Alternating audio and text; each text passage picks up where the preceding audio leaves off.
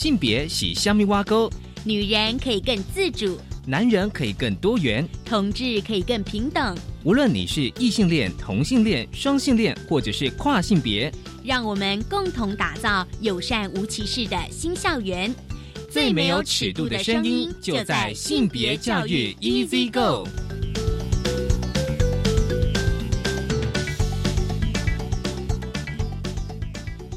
Hello，大家午安，欢迎收听教育电台性别平等一字一个我是文龙，不知道这礼拜大家过得好吗？今天的节目内容跟大家稍微分享哦，就是性别大八卦呢，要跟大家来谈谈我国大学的性别友善宿舍。过去我们跟大家聊的是性别友善厕所，其实呢这几年就是在台湾有越来越多的大学都开始设置性别友善宿舍。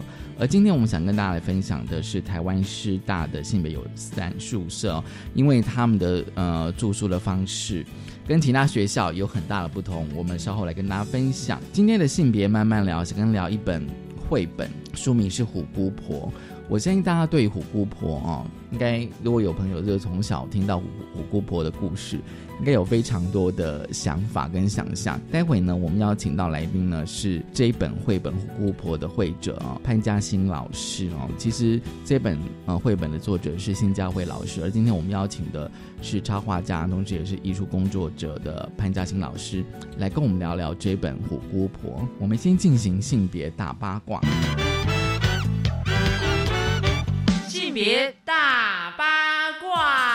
今天性别大八卦想跟大家聊性别友善宿舍哦。其实我觉得这一题大家应该不会太陌生。如果持续收听我们节目的朋友，其实呢，就是今天我跟大家分享的是台湾师大，他们呢就是台湾师大在这一学期哦，就是一百零九年学年度上学期就开始实施了性别友善宿舍。其实是在台湾师大的公馆校区的学期社。那么这个宿舍我觉得比较特别，是因为哦，它在这一栋楼的二楼哦，就是设置了一整层的性别友善宿舍。那么学生呢？不分性别，可共乘电梯，而且共用交易空间，还住在同一个楼层。我们现在跟大家分享的是《镜周刊》的新闻，其实大家一定会很难想象。先跟大家稍微呃讲一下，就是说哦，现在就是我国大学的宿舍规划大致有分成四类哦。第一个就是单一性别，就是男宿跟女宿，这大家很容易了解。那另外呢，就是不同性别者同栋分层，其实这个其实是最多的哦，同栋分层。第三种呢是不同性别者同层分区，就是我们在同一层，但是可能是男生跟女生其实是分开的，像中山大学。第四种呢是不同性别者同层分房哦，就是说大家可以知道这个分类，发现就是说他的性别是怎么去移动的。那台湾师大呢，他们推动的性别友善宿舍是第四种哦，就是说不同性别的学生哦，可住在同一层楼呢。但是呢，每间寝室呢都必须要相同的生理性别的室友同住。其实呢，就是说根据就是《镜周刊》他们的调查，就是就是目前哦，就是有些大学哦已经开始设置了性别友善宿舍，但是呢，还是以生理性别区隔的男宿跟女宿的住宿空间哦，让不少跨性别者或是不同性别气质的学生感到不自在。那么教育部呢，其实今年也开始在调查，就是台湾所有的大专的呃校院呢，校园性别友善宿舍的安全空间调查哦。那么呢，就是要来检核，就是说各校的性别友善宿舍的设施是否是能够完备。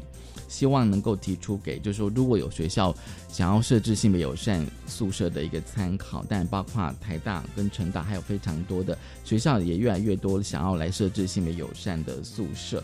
那么呢，这是在台湾师呃师大呢，他们呢就是在呃学生在选填住宿的时候呢，就是会有排序嘛，比如说我我希望住在哪一栋宿舍，那么性别友善宿舍呢，它就是也会变成单独一个选项，那么学生呢。可以就是从这些选项中呢去自由排序，那么抽中了性别友善宿舍呢，就可以邀请其他学生哦，就是我们可以来组寝哦。意思是说，哎，我今天抽中，我可能就是另外找三个同学愿不愿意住在同一个房间。那么比较特别就是说哦，就是说宿舍是采四人一间的套房形式。所以呢，像卫浴设备都是在呃这个房间内可以解决，所以说即使是男女同住一层的话呢，也不会造成说，哎，今天如果要去上厕所或洗澡的时候，可能会遇到这个异性哦。那么另外就是说，呃，未满二十岁哦入住是否需要家长同意书呢？那台湾师大表示说呢，经过校内的这个呃性评会讨论呢，并且与学生沟通之后。许多性别认同与生理性别不同的学生哦，不一定想要告诉家长。那么，为了避免给学生呢有出柜压力呢，最后呢决议就是说，先在这个住宿的须知告知家长有性别友善的楼层，而当学生上网填选住宿的意愿的时候呢，系统就会跳出这个页面，就是说提醒学生呢必须要跟家长沟通商量后。再入住哦，就是说给想要入住的学生呢一个参考。其实看了这么多资料哦，就是说学校的理由哦，当然就是，比如说像家长的反对啦哦，可能有些家长并不同意说，哎，那你怎么可以合宿这样？或者是学生意见没办法整合哦，因为可能有些学生他觉得他需要公共空间，可是有些学生他不需要。那另外当然是经费的问题哦，这个其实都是要多方面的去考量。不过呢。我们其实是非常乐意，而且非常的乐见，而且非常的支持哦。越来越多的大学能够设置性别友善宿舍，当然这个议题我会持续的跟大家一起来关注。这是今天一开始跟大家分享的性别大八卦，稍回来性别慢慢聊。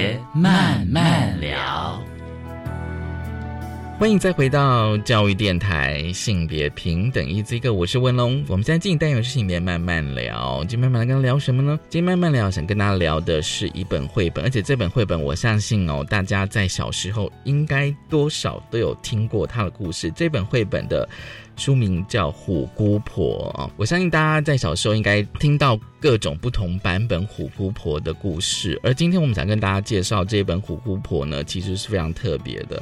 因为这本绘本哦，它的文字是辛佳慧老师所写，而今天呢，在电话线上呢，跟我们连线的是这一本绘本的绘者，同时也是艺术工作者潘嘉欣老师。潘老师你好，嗨，吴龙好，大家好。哎，潘老师你好，我其实呢，呃，看完这本绘本，其实我觉得还蛮惊艳的。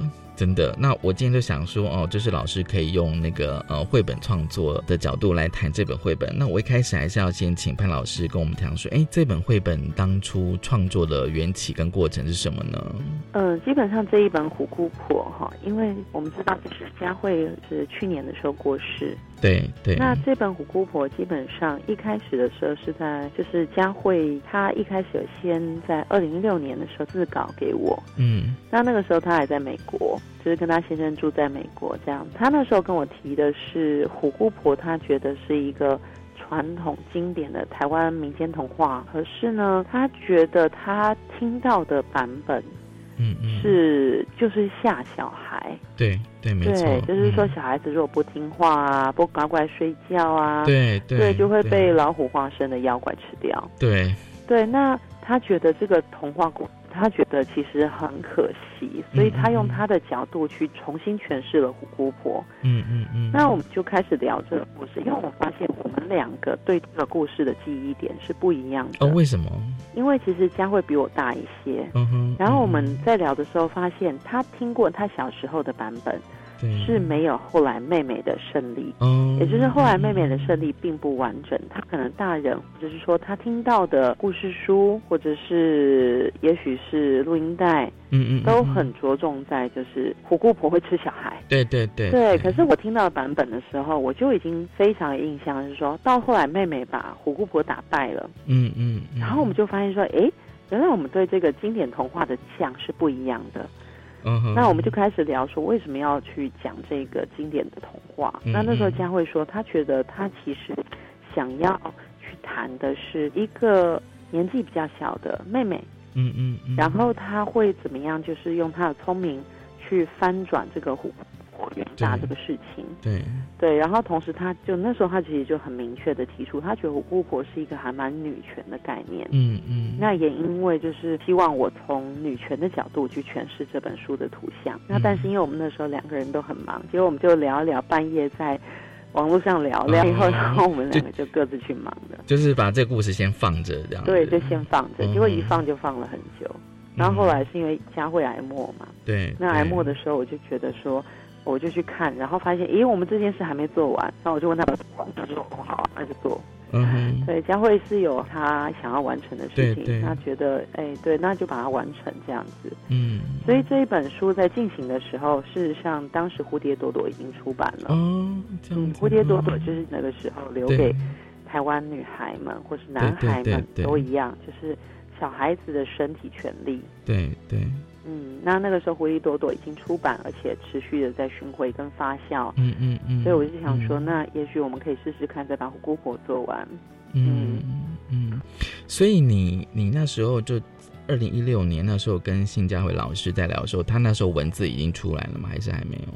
是的，那个时候文字已经很完整的出来了。嗯嗯嗯。对，所以在这个创作过程中，变成就是因为。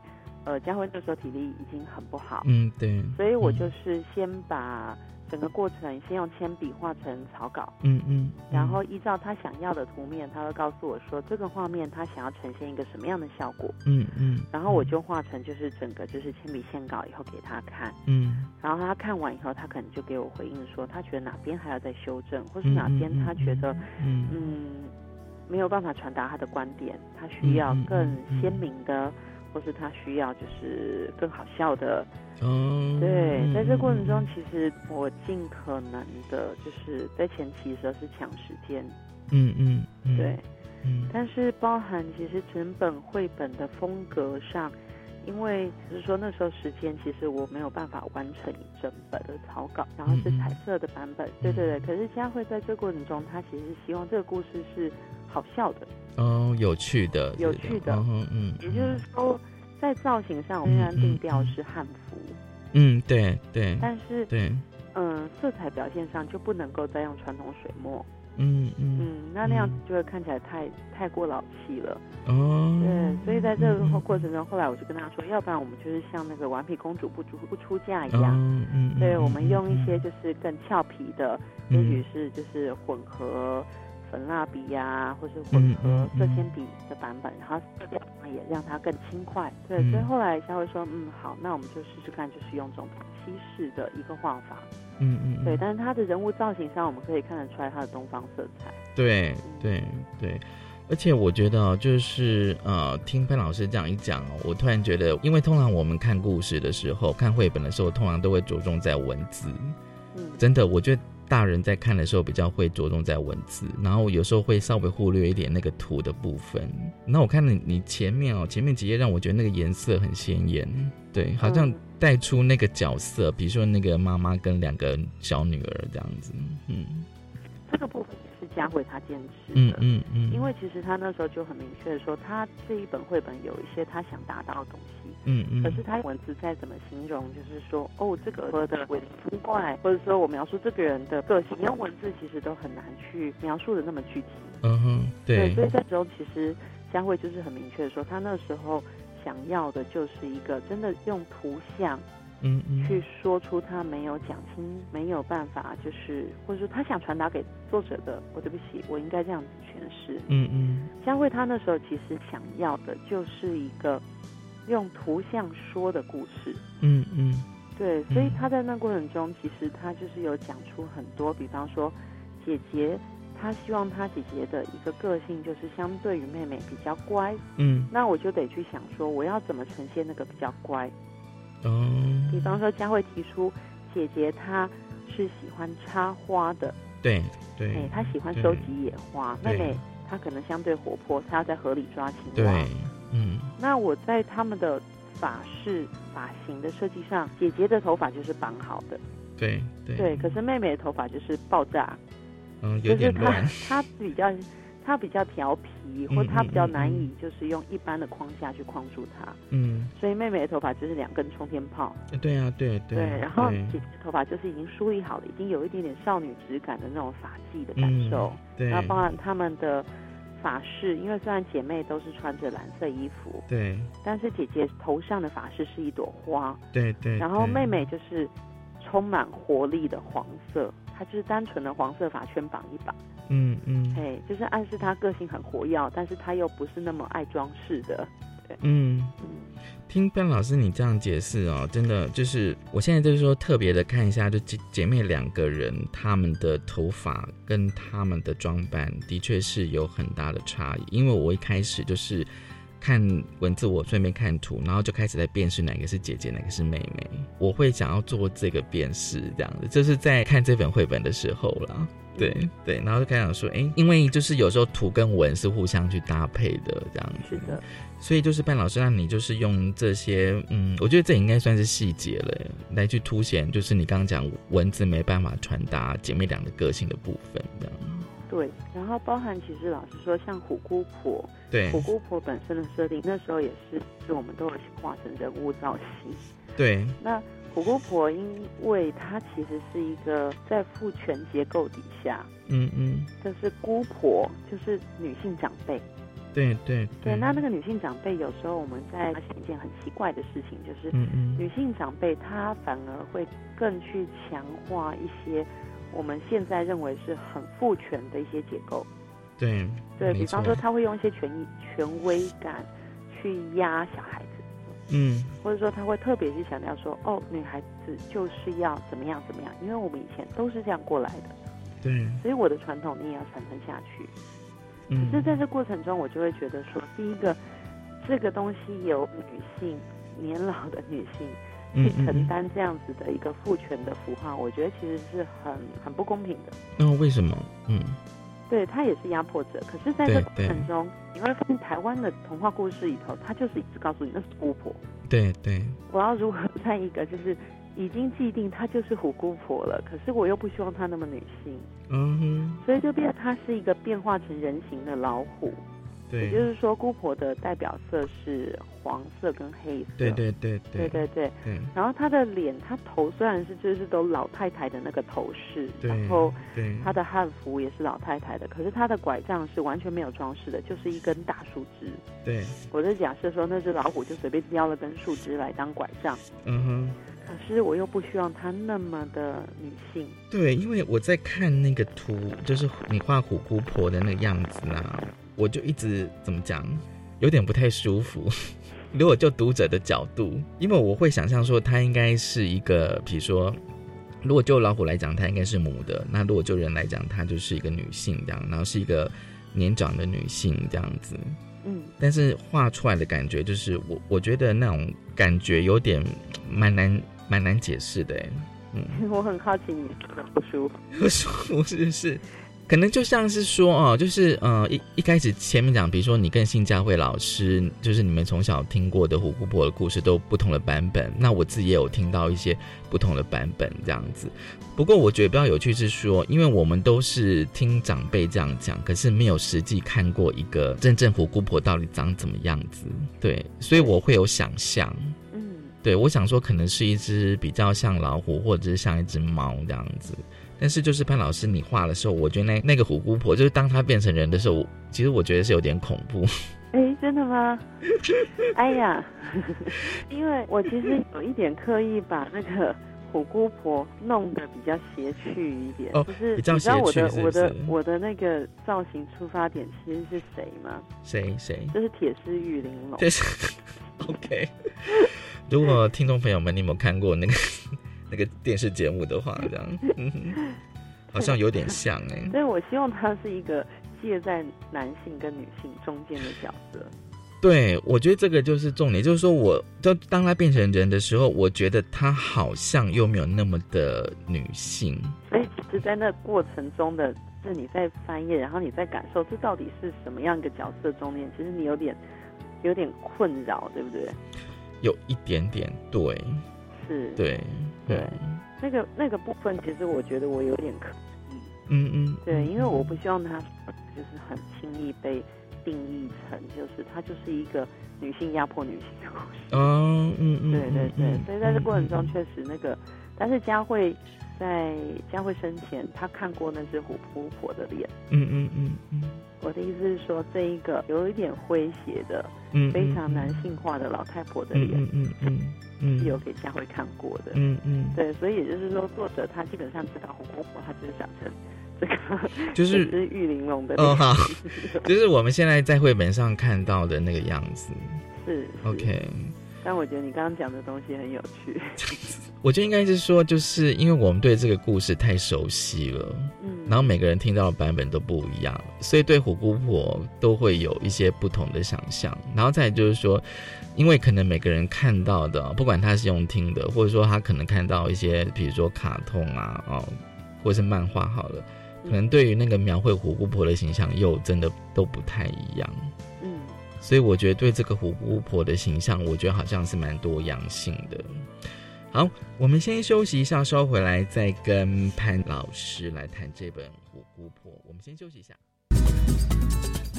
大家好，我是爱的加油站主持人秦梦群。你要减肥吗？你要燃烧脂肪吗？我们将在十二月二十一日星期一中午十二点到一点。在教育电台生动全世界粉丝团直播，邀请曾心怡花花老师一起示范制作生酮饮食的日常料理，记得要加入我们哦。我们用音符传递温暖，不只是服务，也是陪伴。服务对象的笑容是我们延续的动力。十五到三十五岁青年伙伴组成六人以上团队，写下今年在国内办理志愿服务的成果，就可以参加青年志工团队竞赛及运用单位表扬计划，有机会可获得奖金五万到一万元，还有讲座及奖状。报名到十二月二十号截止。以上广告是由教育部提供。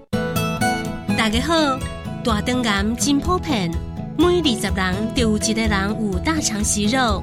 可能会变成大肠癌。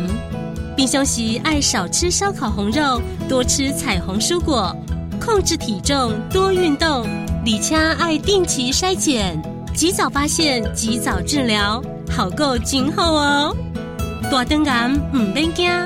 以上广告由国民健康署提供。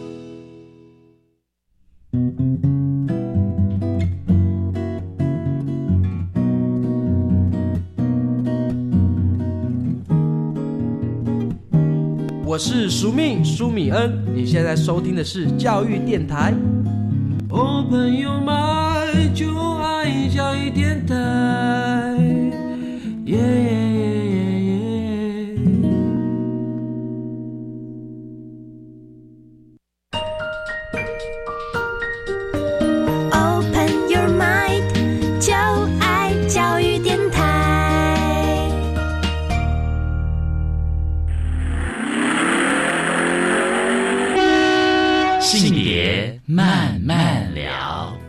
欢迎再回到教育电台性别平等一字一个，我是温龙。我们现在进单元是性别慢慢聊，今天慢慢聊跟聊的是一本绘本《虎姑婆》哦，很高兴我们邀请到了这本绘本的绘者哦，同时也是艺术工作者潘嘉欣老师来跟我们聊一聊哦。其实上阶段我们已经开始聊这个，就是潘老师怎么用那个插图来描述故事中的角色啊。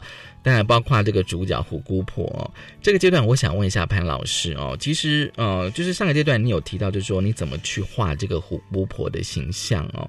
那其实我自己在看这本绘本的时候，就发现说，嗯，其实虎姑婆她其实已经在前几页已经开始出现在那个呃小朋友家的窗口，因为我有特别注意到，因为你把那个她的那个老虎的尾巴有画出来。对，其实它这个故事里头，我觉得这样讲好了，虎姑婆她这故事里头有一个很重要的一个场景是窗户哦，窗户哦，嗯嗯，对。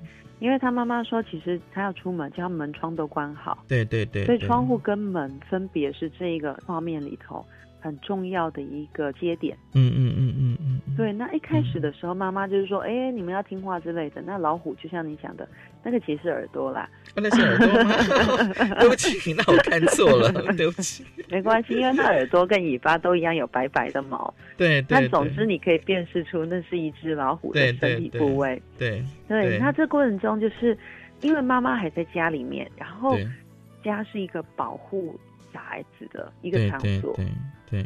老虎被关在外面。对，可是老虎会偷听嘛？所以他偷听到以后，他就说：“嗯，我要来想想看，有什么办法我可以吃到这个保护网以内的小孩子。”嗯嗯嗯，在家以内的小孩。那其实我觉得这个过程中，其实因为虎姑婆她其实象征的是一个，就是女孩子被伤害，她会伤害女孩子，她会伤害小孩子。对，不管是男孩或女孩，她会伤害小孩子的一个象征。那家应该是保护网。对对。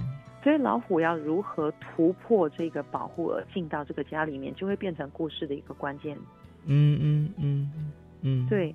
然后在这过程中会发现的是，呃，老虎借由骗的方式，他假装是一个善良的老太太。嗯嗯。然后，而且他跟他有亲戚关系。对。借由这种传统的束缚去骗小孩子，然后他就进到了家里面。嗯嗯。在这个时候呢？窗外的生物变成了是一只家鼠，嗯嗯嗯嗯，就是家里头的老鼠。它本来是应该在家里头跟外面，因为我们知道老鼠会打洞嘛。对对对对。所以家里头老鼠忽然意识到说：“等一下，为什么我们家里头出现了威胁？”在这过程中，当小孩子因为渴望保护，就他不小心引进了坏人的时候，那家里头其实应该还会有一些其他的成员或是一些保护者。或是就是就像守护精灵一样，就是小老鼠说：“咦，等一下，为什么家里有一只老虎？”所以他从窗外看到的时候，他就很吃惊。嗯嗯嗯。那接下来以后你会发现，那只老鼠其实从洞钻出来了。对，你说是当那个妹妹去上厕所这一段，对不对？对对对，在这个时候，家属开始进来，他发现说：“咦，不对，这个老虎正在进入这个家里头以后，他已经在伤害这个家的人。”嗯嗯嗯。所以妹妹其实是有一些后援的，也就是说。嗯，呃，通过这个窗内跟窗外，通过老虎在门内跟门外这两个对比，嗯，我创造了一个就是新的一个角色是家属，那个家属基本上就是没有什么用，没有什么用，他就是 他就是帮美美把水桶晃一晃。可是在这过程中，我想讲的是说，其实当危险发生的时候，嗯嗯，我们。应该是有一些警觉性，或者是说，家属你也可以把它想成是妹妹的另外一个角色，也就是说，她相对机灵，她发现有苗头不对的时候，她会开始提高她的警觉心。嗯嗯，对对对。那另外一个解读其实会是，因为佳慧那时候有提过，她希望妹妹是有伙伴的。那佳慧那时候提到的主要伙伴就是妹妹一起。游玩的好玩伴就是树上的猴子。嗯嗯嗯，对，但只有树上的猴子，我会觉得说，在在朋友的部分，其实相对来讲比较不足。嗯，对，所以后来我才穿插进了，就是家属，让家属至少在家里头的时候帮妹妹掩护一下行踪。嗯，对，因为老鼠在那边跑来跑去的时候，那虎姑婆可能不会意识到说，咦，其实他们已经开始要反抗它了。嗯。对，那后来妹妹不是拿着绳子去厕所吗？把它绑在水桶上。那我就是觉得说，这过程中老虎拉绳子，那个水桶应该是很僵硬的。对啊，对。对，所以这时候家属虽然他们没有什么用，他也没办法打败老虎。嗯嗯。但是他们可以帮忙晃一晃那个水桶。对，嗯。对，可是他晃水桶的那个能力有限，后来是被老虎识破嘛。嗯嗯嗯。嗯，被老虎识破以后，那些家属就只好就是呆呆的坐在那个水桶上。然后老虎就去下一步，就去开始去追捕，去追这个他的猎物。嗯，是的，嗯。那去追捕猎物的时候，他那个整个画面才慢慢的移转到就是大榕树上，交给猴子去处理。嗯嗯嗯嗯嗯嗯。所以原来就是有这一段的铺陈，因为其实像这个家属就是老鼠，在文字上完全都没有提到，对，但是在图片一直出现。是。对。其实包含像是，因为佳慧那时候其实就是告诉我说，她希望妹妹是有同伴的。有对对有同伴。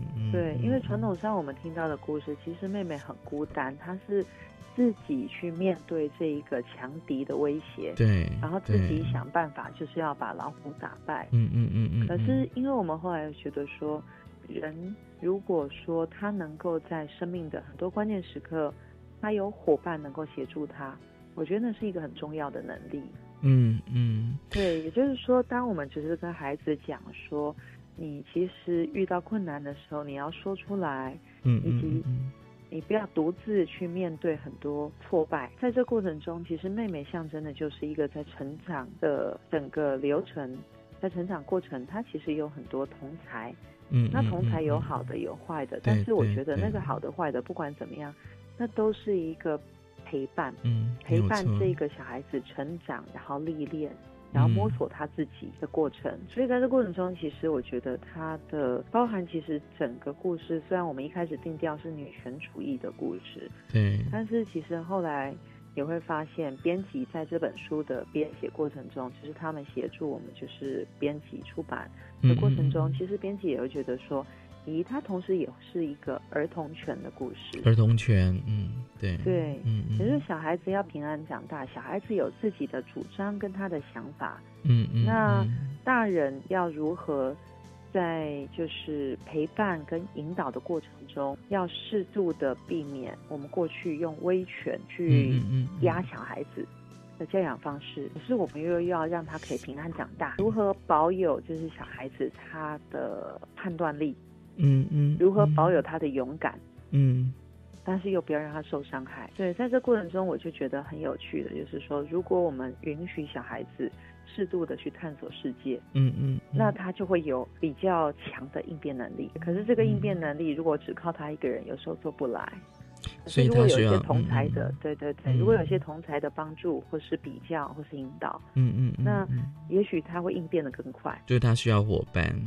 协力这样子，其实因为我就是在读的时候，就是觉得就是在文字的部分，就是我看到就是嗯，有非常的明显的要去描述说姐妹之间其实他们在思考，比如说像妹妹就是觉得不要让虎虎伯进来，然后姐姐觉得没有关系，然后进来之后，我就觉得他们怎么讲，就是妹妹的部分，我就觉得说其实妹妹其实都有一直在观察。他一直觉得很不对劲，然后嗯，然后我就觉得说妹妹妹是不是相对于姐姐，她的敏感度会比较高？这个部分其实佳慧觉得说，她其实觉得说妹妹就是要有一个，她就是有点皮的小孩子。哦，有点皮的小孩子，有点顽皮的，有点顽皮的小孩子，比较有主见，比较不听大人话的小孩子，嗯，他其实他的观察力是比较强的，嗯嗯。对，但是同时，姐姐之所以会受伤害，就是因为姐姐太听话了。嗯嗯嗯，她太听大人的话，嗯，以至于当火姑婆拿出大人的威严来压迫她的时候，她就听话。嗯嗯嗯嗯。其实佳慧她想强调的是，那个威严会让小孩子失去反抗或判断的能力。哦，对啊，对。对，就是当你习惯服从的时候，你就会停止思考。嗯嗯。可是你要保持思考的习惯，有时候你就不会那么听话。没有错。对，我觉得听起来好像蛮好像蛮吊诡的，但是我觉得，嗯，现在听起来都觉得好好深刻哦，真的很难。对，其实是蛮难的。对，这个东西如果以现代父母的教养部分来讲，就会变成。你如果想要保有这个小孩子思考的能力，或者是你希望让孩子多一些辩证的机会，那你就会很难带小孩。对，因为你可能要花很多时间去跟小孩子沟通这件事为什么不能做。对。然后我们不断的讨论说，对对，你做了以后会怎么样？你不做会怎么样？嗯嗯。对，可是那个在教养的过程中，现在父母相当忙碌，其实那个当下就只会大叫：“你现在就给我做！我不想讨论你为什么不洗澡。”我不想讨论为什么你不吃饭，我只想要你现在马上立刻给我去洗澡。对，就是要当个乖小孩，听大人小孩这样子。是的，是的。可是在那过程中，我觉得至少我们是在努力的进步。我觉得没有人可以当所谓百分之一百的完美父母或是完美小孩。嗯，当然。对，嗯嗯嗯嗯嗯。而且因为哦，就是我其实就是呃。看完这本绘本哦，就是呃，通常绘本他们会有类似像导读的部的的小文章这样子哦。那我看这本绘本，其实呃，在最后你当然会有一篇哦，就是有点像就是呃虎姑婆的会后记。但看完之后，我觉得可能对整个故事的那个概念，我觉得应该会比较更清晰。甚至我觉得，就是我自己读起来。会再去思考以前听过的那个虎姑婆的故事，然后就会觉得说，哎，原来这个故事并不只是单在单纯在吓小孩子，它其实有更深层的一个含义。就是我后面的那篇文章就是潘老师写的嘛，对不对？是，对，就是我这样子看完之后，我觉得会感觉对这个故事会更深刻，是这样子的，对，所以我就觉得说，哎，真的是。有不一样的诠释哦。不过我待会，嗯，我刚刚有一个问题，就是说，就是刚刚有讲说妹妹的伙伴哦，然后为什么是小动物？哦，为什么不是一个真实的人？对对对对对对对，这件事情。对不起，我也来不及问佳慧。哦，对，但是这个东西回过头来，就是说，为什么不能是小动物？佳慧那时候其实他想说，他可以表达出一个很野的孩子的表现。嗯嗯，就是让他在小溪里头跟青蛙玩。嗯，让他在树上跟猴子玩。对他想要通过这个跟大自然就是非常紧密的连接，跟这些野生动物玩耍的过程中，嗯，去凸显妹妹就是一个。顽皮的、比较难以约束的，嗯，一个长袜皮皮的形象。嗯，对，嗯，对。那在这过程中，其实他的朋友是猴子这件事情，当然是很比较卡卡通式的，因为我们想说，朋朋友应该就是真的其他的小朋友嘛。对对。但是其他村落的小朋友在干嘛呢？因为他们也太听话，或是被迫太听话，所以都躲在家里。对，没有，他们被关在被关在家里，嗯，他们被关在笼子里了。就是里面有一个画面，就是村落里的小朋友跟动物一起被关在栅栏后面。哦，对啊，对，嗯。然后嗯，可是栅栏外，妹妹在栅栏之外。哦，对啊，对对对对。然后妹妹还这边说：“哎，你今天天气很好，你怎么不出来玩？”然后那小孩子被关在栅栏里面，其实那栅栏是关不住小孩子的。你可以看到那洞很大。对啊，对啊，对对。对，可是那些小孩子就很无奈的，就是跟跟那些猪啊、山羊啊、小鸡啊，就一起通通被关在栅栏里头了。嗯。对，那这个画面事实上也是那时候佳慧强调的，他就是说我就是要一个栅栏内跟栅栏栅栏之外，嗯嗯嗯，他想要把妹妹彻底的塑造成就是栅栏之外的体制之外的其他的选择，嗯嗯嗯嗯，哇，我其实是有注意到这两幅画哦，但是没有想到这个，对我没有特别的注意到里面有小朋友。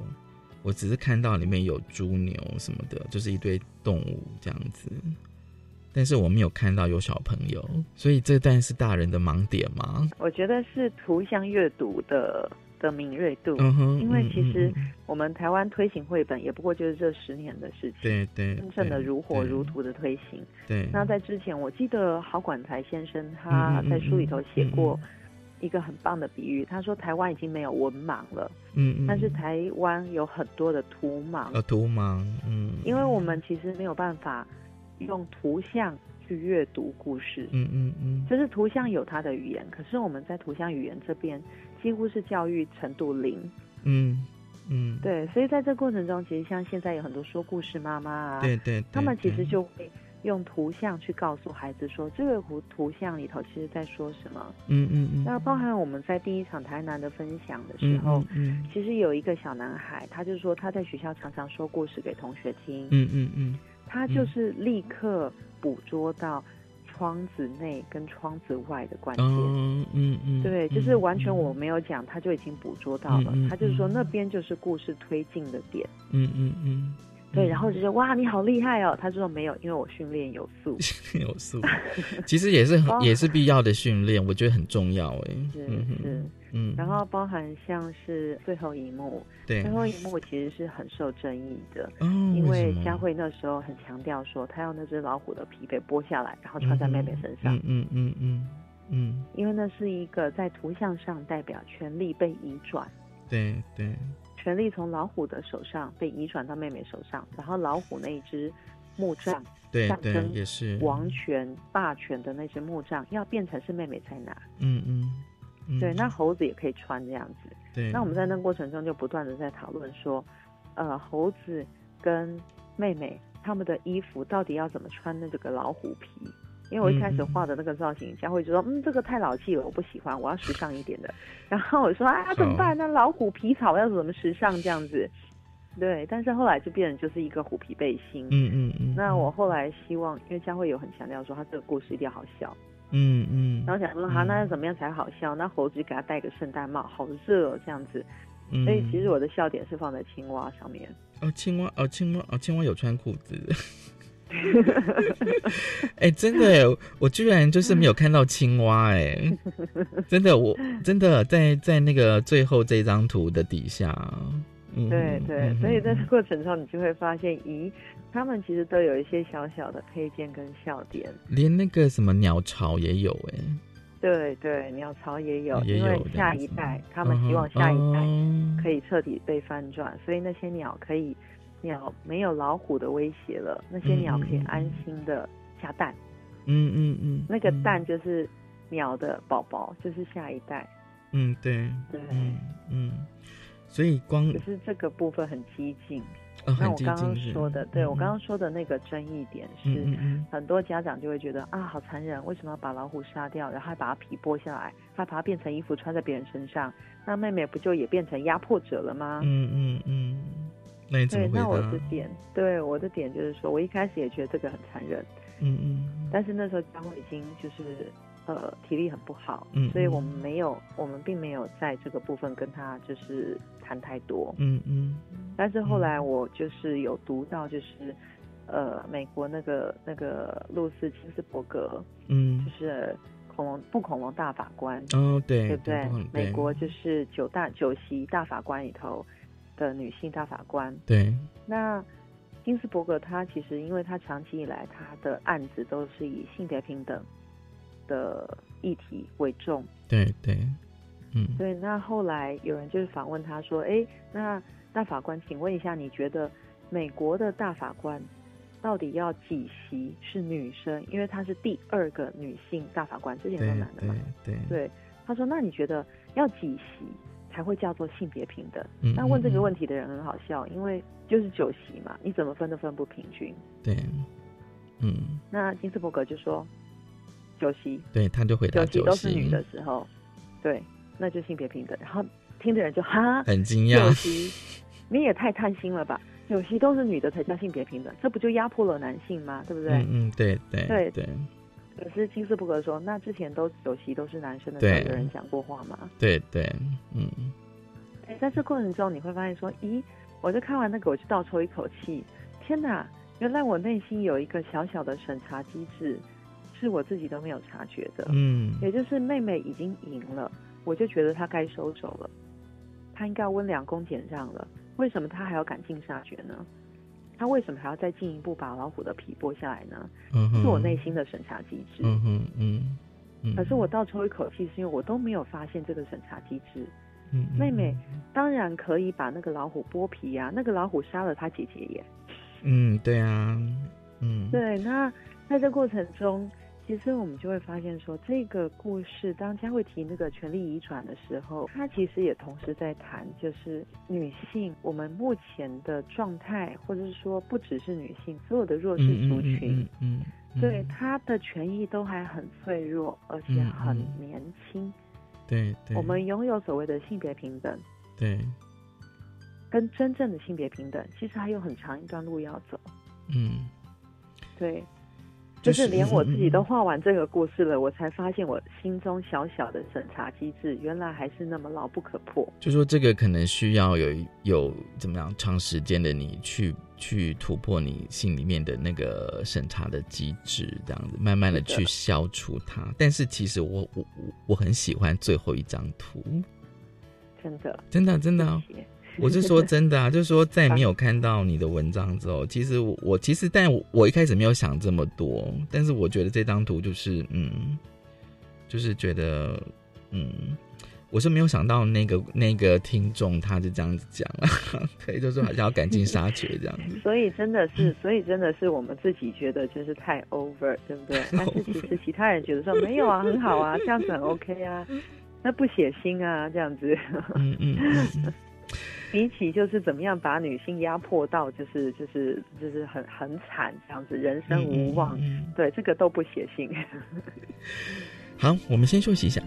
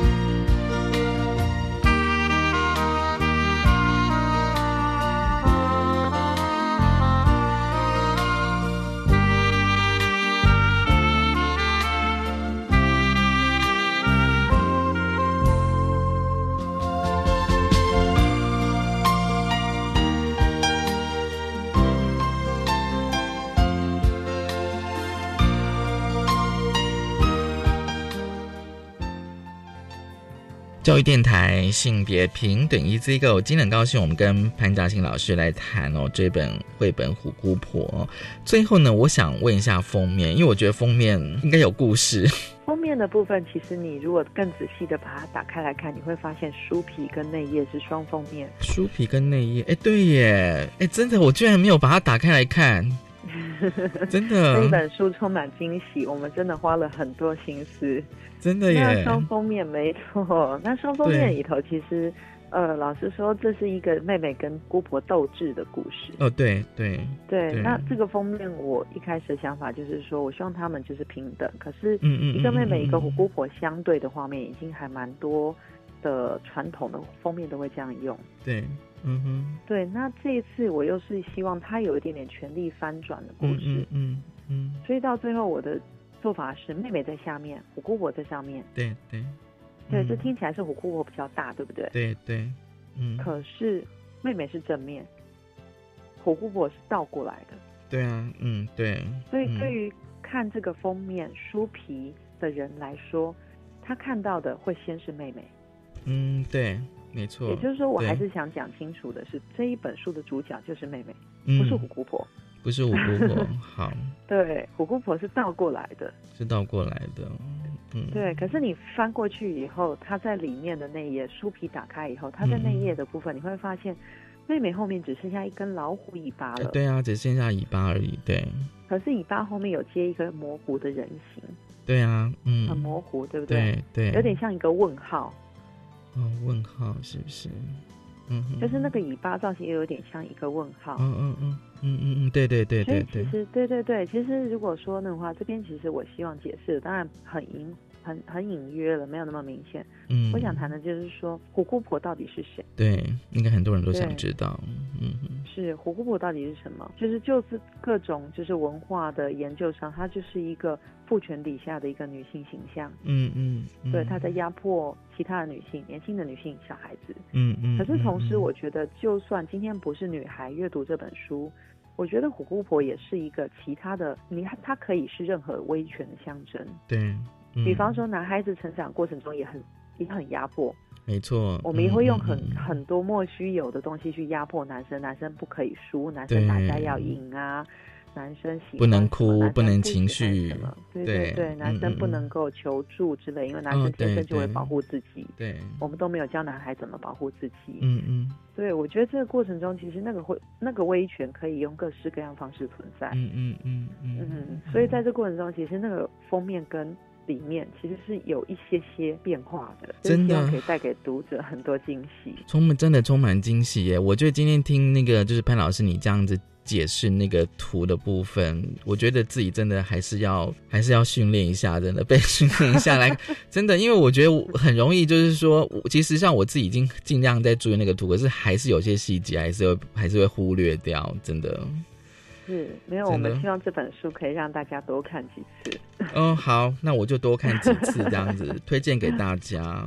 嗯，今天真的很高兴哦，就是潘嘉欣老师来跟我们分享这本《虎姑婆》哦，就是文字是新家辉老师，而图呢是潘嘉欣老师哦。其实我相信哦，就是说经过潘老师这样的解释之后，因为文字跟故事，我相信大家大概都很熟悉，但是那个图的部分，我觉得反而是更重要，也能够刺激我们去思考去。更增加了解、理解这个故事背后的含义，真的很高兴。谢谢潘老师来跟我们聊这本《虎姑婆》，谢谢潘老师。啊，谢谢文龙，谢谢，谢谢大家收听今天的性别平等一次哥，拜拜。